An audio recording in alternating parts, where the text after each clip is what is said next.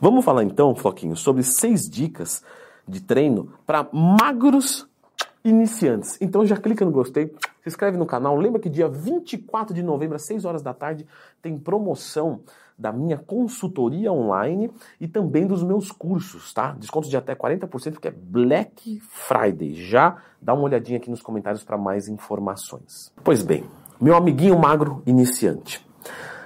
Uma coisa que eu vejo que você tem muito problema, então vou abrir a nossa lista número 6, que é não tenha medo de treinar. Às vezes eu pego um aluno novo na consultoria e aí eu passo um treino de seis vezes por semana. Ele fala, Leandrão, não é melhor eu ir de quatro, não? Porque de quatro eu acho que eu vou conseguir me recuperar melhor. Seis vezes eu não sei se vou dar conta de comer tudo que eu preciso. Não. A gente tem uma carga semanal de estímulo, certo? Então tá aqui, ó, isso aqui você tem que fazer com o teu corpo. Belezinha? Beleza. Você pode dividir isso em quatro ou seis vezes. Eu já fiz um vídeo específico sobre isso, tá? Lembra de procurar do Twin mais tema. Devo treinar quatro ou seis vezes por semana. Mas de forma geral, para a maior parte das pessoas, de quatro a seis vai dar os mesmos resultados. Por quê? Porque seis vezes por semana os treinos vão ser menores, quatro vezes os treinos maiores. Só que você tem mais tempo de descanso. Ou seja, viu que fica melhor para a sua rotina, mas não tenha medo de treinar. Vocês têm medo, às vezes, de passar mais de uma hora na academia. Se você vai treinar um treino ABC, três vezes por semana, segunda, quarta e sexta só, provavelmente seu treino vai durar uma hora, uma hora e quinze. Tá tudo bem, você tem outros dias descansando. Se você treina seis vezes por semana, esse treino vai cair para 35, 40 minutos, porque você vai mais vezes. Mas os treinos são mais curtos também. Então, o problema de você magro iniciante não é treino. Tá? Tira isso da sua cabecinha. Número 5. O problema é o aeróbico, né, Leandro? Não faço aeróbico nem ferrando. Pelo amor de Deus. Tem uma aula só sobre isso lá no meu curso, que ensina como montar um treino e periodização do zero, o link está na descrição. Galera, o aeróbico, ele é fundamental. Só que a gente tem um modelo específico. O que, que a gente quer quando a gente está querendo ganhar peso?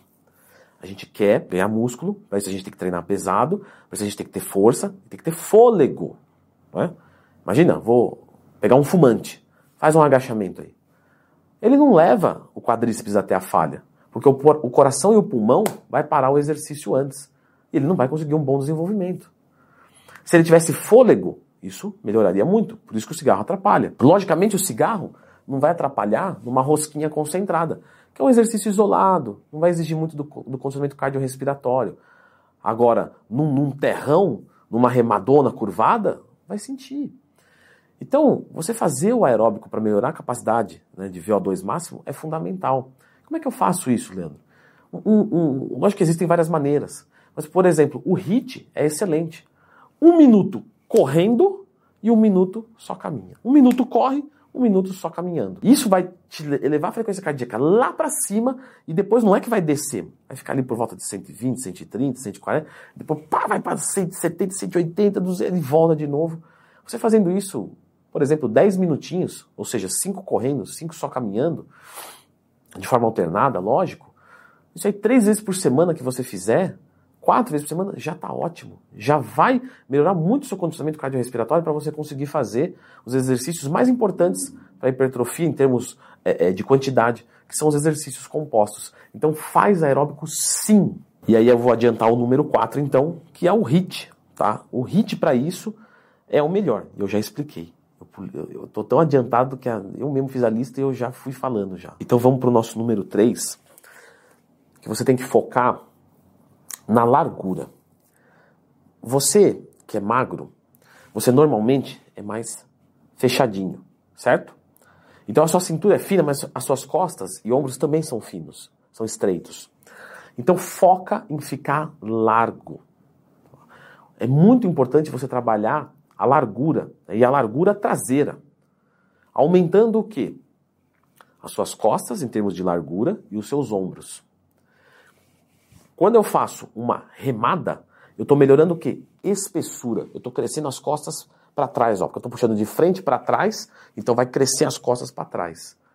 Quando eu estou fazendo uma puxada vertical, já fica a dica, tá? Quando você for fazer a puxada vertical, você nunca joga o cotovelo para trás. Você pode fazer agora enquanto está assistindo esse vídeo.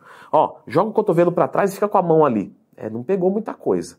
Agora, traz esse cotovelo para frente. Você fala, caramba, Leandrão, ficou durinho aqui atrás na hora.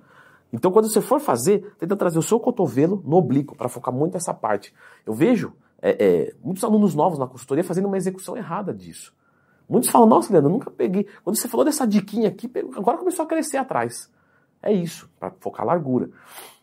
Então faz bastante puxada vertical e faz também, ó, elevação lateral para dar foco na cabecinha lateral.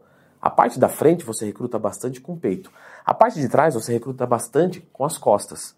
Mas a cabecinha lateral é mais no elevação lateral, no desenvolvimento, certo? Então foca bastante em largura do seu shape. Logicamente você vai treinar tudo, mas eu estou dizendo que não esquece das puxadas, não esquece das elevações laterais. Número 2, você tem que tomar um cuidado. Eu falei isso outro dia lá no Instagram, a cobra caixinha de perguntas todo dia, se quiser me mandar uma dúvida, arroba Lendo Twin. Lembra de procurar Lendo Twin mais tema, né? Lógico, antes. Mas o ganho de força de vocês costuma ser rápido. Por quê? Porque vocês, que são magros, vocês podem comer bastante. E aí, comendo bastante, a força tende a progredir rápido e a articulação não dá conta. A gente já falou do problema cardiopulmonar, beleza? Então você está fazendo o HIIT, você não tem mais um gargalo, ok? Né? Um gargalo na garganta, que é basicamente isso, porque o ar está entrando ali, mas não está chegando né, é, por vias respiratórias no pulmão, chegando na corrente sanguínea, fazendo a troca gasosa com eficiência. Então você matou isso aqui, beleza. Agora você tem fôlego. Então a sua força vai progredir mais rápido ainda. Você está atacando comida, você tem condicionamento cardiorrespiratório, sua força vai subir. A articulação, o tendão, às vezes não acompanha. Então é importante fazer uma periodização de treino. Então, pau, pau, pau, pau, pau, descanso Pau, pau, pau, pau, descanso. Vou pegar uma semana e vou trabalhar com repetições mais altas. 20, 25 repetições. Para quê? Para descansar a minha articulação e continuar exigindo da musculatura. É um estímulo diferente. Essas nuances são importantes. E por fim, a dica número 1, um, que é uma dica relacionada à suplementação. Eu não sou nenhum idiota, ou aqui pelo menos eu não estou sendo, porque eu sou idiota em muitos, muitos pontos. Mas a creatina. É, a creatina é o melhor suplemento para o magro, é, é, mesmo que seja iniciante. Porque o ganho de força, como eu falei, se você faz tudo certo, se você está fazendo uma boa dieta, se você está treinando até a falha, se o seu condicionamento cardiorrespiratório está bom, você jogar a creatina é o plus que falta para ganhar um pouco mais de performance de treino. Só que existem várias coisas sobre a creatina. Por exemplo, fazer mal para os rins a gente meio que já sabe que não faz, né? Mas e o lance, por exemplo, do, do couro cabeludo? E o lance da retenção de líquido? E o lance dela melhorar a recuperação? Será que é verdade? Será que ela melhora o ganho de força mesmo? Como ela melhora? Devo fazer a saturação? Devo tomar de pré-treino? Devo cancelar a cafeína? Eu vou fazer o seguinte, tem tanta coisa sobre creatina que eu vou deixar a indicação deste vídeo aqui. Ele é um pouquinho mais longo sim, tá? Mas você que é magnicente não pode ter preguiça. Então já mostra que você não tem preguiça e assiste esse vídeo inteiro para resolver as dúvidas sobre creatina.